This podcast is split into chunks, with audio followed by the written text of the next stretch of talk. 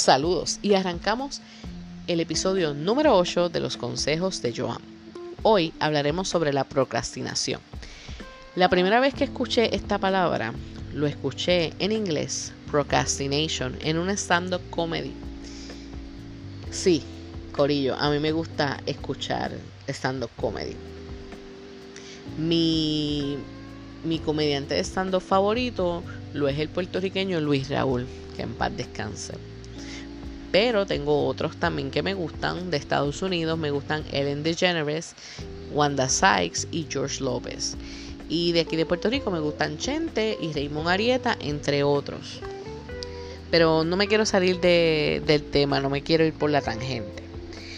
La primera vez que escuché Procrastination fue en un stand-up comedy de Ellen DeGeneres que se llama Here and Now.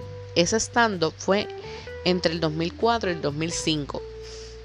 Pues ella menciona que ella iba a escribir un libreto y que cuando se fue a sentar en el escritorio, el escritorio estaba sucio y tenía que buscar detergente y las cosas para limpiarlo. Y yo dije, wow, eso a mí me pasa. Eh, cuando yo tenía, yo estaba en la universidad en ese entonces y cuando tenía que hacer un informe de laboratorio o estudiar para algún examen o lo que fuera, era como que, ay, tengo que estudiar, pero, ay, mira cómo está, todos estos libros están ahí, déjame recogerlos, déjame coger estos papeles, ay, tengo hambre, déjame cocinarme algo. Pues entonces empezaba a buscar excusas para no estudiar. Y cuando venía a ver, pues ya era tarde en la noche y tenía que hacerlo ahí obligatoriamente bajo presión porque había que hacerlo. Pues imagínense que en aquel entonces todavía las redes sociales eh, no tienen el auge de, hoy en día. Las redes sociales estaban arrancando. Eh, por ejemplo, cuando yo iba a la universidad, eh, a veces yo iba a estudiar en el centro de estudiantes y, por ejemplo, me llevaba la laptop, no necesariamente porque tuviera que usar la laptop, era porque tenía el Messenger conectado y ahí hablaba con la gente. Y me refiero al Messenger de Hotmail. Así que, pues era como que estaba arrancando eh, MySpace y Facebook, que fue como en el 2006 que comenzó a arrancar. Pues, anyway, la cosa es que hoy en día nosotros tenemos las redes sociales en la mano, las tenemos en el celular. También tenemos los servicios de streaming, que son cosas que nos distraen, porque tú te sientas a ver una película, escoger la película, escoger la serie, estas horas. Eh, distraídos y no haciendo la tarea que te toca hacer. Pues imagínense hoy día con la escuela virtual, todas estas distracciones que tenemos, pues se convierte más común que la gente procrastine. Pues procrastinar es algo que aunque tú no conozcas la palabra, lo haces. Lo que pasa es que quizás no sabías que se llamaba así. Pero ¿por qué sucede la procrastinación? Pues la realidad es que sucede porque vamos a hacer algo que nos incomoda, que no queremos hacer, que nos causa dificultad. Pues entonces empezamos a buscar excusas para no hacerlo y pues por ejemplo nos da con limpiar el escritorio, nos da con cocinar, nos da con barrer, nos da con hacer cosas que no tienen que ver nada con la tarea que necesitamos hacer. Entonces pues al final de la historia se nos hace tarde porque el deadline se acerca y tenemos que hacerlo bajo presión. Entonces ahí pues las cosas las hacemos bajo presión y pues la realidad es que no debería ser así. ¿Cómo evitamos la procrastinación? Pues mira, pues, primero tenemos que entender que es un mecanismo de defensa. Eh, lo hacemos porque algo nos incomoda, pues por eso es que sucede. Pues para evitarlo tienes, tenemos que trabajar con nuestra mente y con nuestras actitudes. Se dice que si tú tienes que hacer algo, tienes 5 segundos para poner el pensamiento en la acción y que si no te si te tardas más de 5 segundos, boom, te distraes y no lo vas a hacer. Pues es como por ejemplo cuando digo, ay, tengo que buscar unas láminas para la asignación de Lian. Pero de repente digo, diantre, tengo que ponerme a lavar la ropa. Y ahí pues me fui a lavar la ropa, después me fui a comerme algo, después me fui a hacer lo otro, etcétera, etcétera, etcétera. Cuando vengo a ver son las 10 de la noche y me acordé, oh, las láminas de Lian. Entonces pues tengo que buscarla bajo presión. Y si lo hubiese hecho temprano, pues no tenía que hacerlo de esa manera, apurado. Quiero decirle algo bien importante. y es que el New York Times reveló que procrastinar es producto del manejo de emociones y no de la vagancia. O sea, son buenas noticias, que no somos vagos, ¿sabes? Procrastinar no es lo mismo que ser vagos, así que se los pueden decir a sus madres que no es que no están haciendo las cosas por vagancia, es que están procrastinando. Se lo dicen así con esa palabra de domingo para que sus madres lo compren.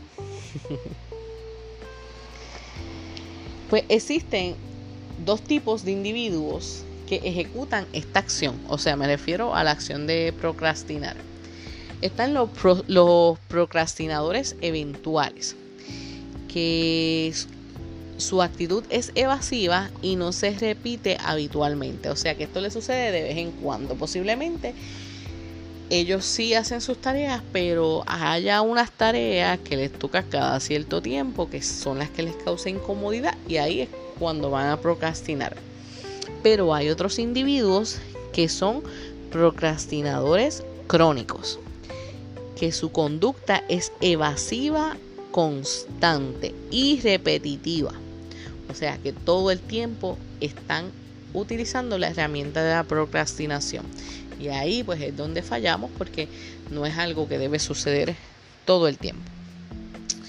Eh, la procrastinación en particular es un problema de autorregulación y de organización de tiempo. Su solución consistiría en lograr una organización adecuada del tiempo. Realmente esa sería como que la base de resolver el problema. Debemos organizar nuestro tiempo. Pero no todos eh, podemos organizar el tiempo de la misma manera. Hay unas personas que son exageradamente organizadas que pues se les hace más fácil organizar tu tiempo. Sin embargo, pues hay otras que simplemente no. Pues tenemos que buscar un happy medium, ¿verdad? Entre no ser tan organizado y serlo. O sea, ir al happy medium para ir poder trabajando con esa organización del tiempo. Pero para que vean cómo yo brego, eh, les traje una lista de consejos para evitar la procrastinación. ¿Verdad que soy la mejor? Yo lo sabía. pues miren, eh, la primera es hacer una lista de las tareas pendientes. Pues mira, ahora mismo los teléfonos tienen una opción que se llama Reminder, que ahí ustedes pueden colocar la lista de cosas que tienen pendientes. Pues ahí ustedes las, escriben, ¿verdad? De acuerdo a las prioridades. Y así pues evitan procrastinar. La segunda es empieza ya. O sea, si tienes que hacerlo, no pongas a, dilatar, no, empieza ya. Pon las manos a la obra, aunque no sea el mejor momento. Aunque tú no consideres que sea el mejor momento, empieza. El momento para empezar es ahora. Evita las distracciones. Puede resultar complicado, pero mientras estés centrado en las tareas, Trata de evitar el correo electrónico, las redes sociales. Pon tu teléfono móvil en silencio, o sea, pon el celular en silencio. Evita las distracciones con tus compañeros de trabajo. Que a veces uno pues se pone a hablar de, de la serie que vio el fin de semana. Yo padezco de eso. Y pues ahí uno pues se distrae. Pues tenemos que evitar esas distracciones. Respeta los descansos. Tan importante es tomarte en serio el trabajo como los descansos. Esto permitirá retomar las tareas con ganas. Si pones música, pon música sin letra. ¿Por qué? Porque cuando la música tiene letra, te distrae. Por ejemplo, a mí me encanta la música. Y yo literalmente yo puedo escuchar desde Andrea Bocelli hasta un reggaetón. ¿Qué pasa? Entonces, pues, por ejemplo, aunque esté escuchando a Andrea Bocelli, como tiene letra, pues cuando él pega a cantar vivo por ella que me da, pues yo sigo por ahí envuelta cantando la canción y me voy a distraer. Pues se recomienda que si tú estás utilizando música para mantenerte alerta, pues que uses música que no tenga letras, música instrumental. Y así pues te mantienes alerta, pero evitas cantarla. Bueno, quizás te puedes distraer silbando. Pero nada, la, la cuestión es que sin letra, pues, no te distraes cantando. Eh, ponte fechas límite. Aunque el trabajo que tú tengas que entregar sea de la universidad o sea un trabajo, ¿verdad? Un, proyecto del mismo trabajo, valga la redundancia. Ponte una fecha límite tú, aunque no tenga, aunque te digan, no, no te preocupes, entrega eso cuando pueda. Mm, no, no hagas eso, porque entrega cuando pueda, pasa el tiempo y no lo haces. Así que ponte una fecha, qué sé yo, ponte una semana y en esa semana vas a completarlo y lo entregas y ya saliste de eso. Pide ayuda. No hay nada malo, no hay nada malo en pedir ayuda. Si vemos que nos atascamos con alguna tarea. A veces yo padezco de eso, a veces a mí se me hace difícil pedir ayuda, pero he aprendido con el tiempo en que hay unas cosas que uno tiene que, que pedir ayuda y también hay unas cosas en las que uno tiene que delegar. O sea, eh, no, no lo puedes hacer todo tú, es una realidad. Así que tenemos que aprender a trabajar con eso y pedir ayuda cuando la necesitamos. No hay nada de malo en eso. Y por último, pues establece metas y premios. Cuando tienes tareas que requieren un esfuerzo extra, puedes establecerte pequeñas recompensas. No tienen que ser materiales, simplemente que te recuerden que has hecho bien tu trabajo. O sea, no tienes que irte a comprar a alguna tienda por departamentos o comprar online, no. Simplemente date un gustito de lo que sea. Pero, pero premiate. ¿Sabes? A veces nosotros mismos necesitamos esas palmaditas en las espaldas. Que a veces somos nosotros mismos quienes nos las tenemos que dar. Hágalo. Y pues esto no, no tan solo nos va a ayudar a no procrastinar, sino nos va a ayudar con muchas otras cosas más. Pero nada, espero que les haya gustado el tema de la procrastinación. Eh, empezando porque es una palabra difícil de pronunciar. Este, tuve que comenzar el, el podcast varias veces porque se me enredaba, se me trababa la lengua eh, diciendo la palabra. Pero espero que les haya gustado. Espero que pongan, eh, utilicen esta listita de consejos que les di en práctica. Sé que les puede ayudar de alguna manera. Este, las voy a colocar en la página de, los consejos de Joan para que ¿verdad? Eh, la tengan más visual y quizás a alguna persona, no, no a ustedes, pero quizás a otra persona que ustedes conozcan les pueda ayudar. Así que la, voy a colocar en la página de los consejos de Joan. Eh, antes de despedirme, quiero agradecerle a Omis Craft and Designs. Eh, pueden seguirla en Facebook, Omis Craft and Design. Tiene Facebook y tiene Instagram. Está haciendo unas cosas hermosas ahora para la Navidad. Decoraciones, este, las bolitas del árbol con los nombres personalizados, este, llaveros. Está haciendo eh, ID holders. Está haciendo, en fin, unas infinidad de cosas bella, eh, con brillo. Bueno, entren a la página para que ustedes vean. vean.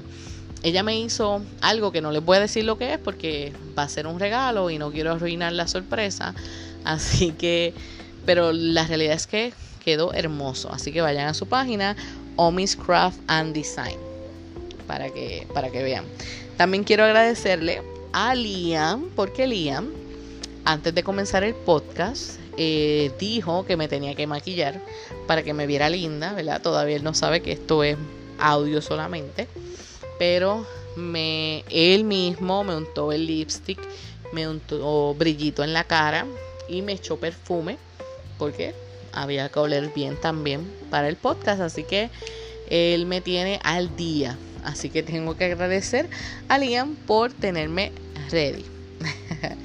Nada, pues eh, antes de irnos, ya pasaron por Amazon Kindle y buscaron mi libro Te cuento de despecho y pasiones.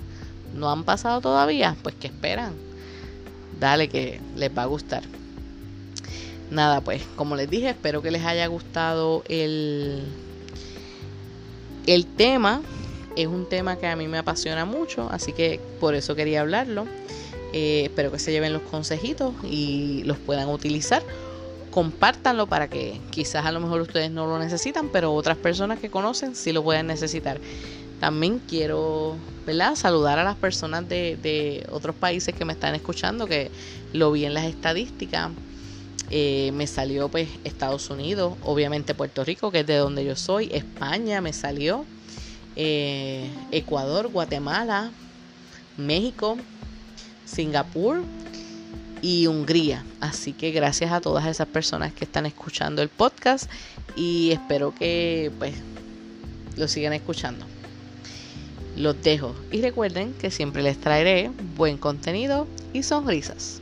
Chao.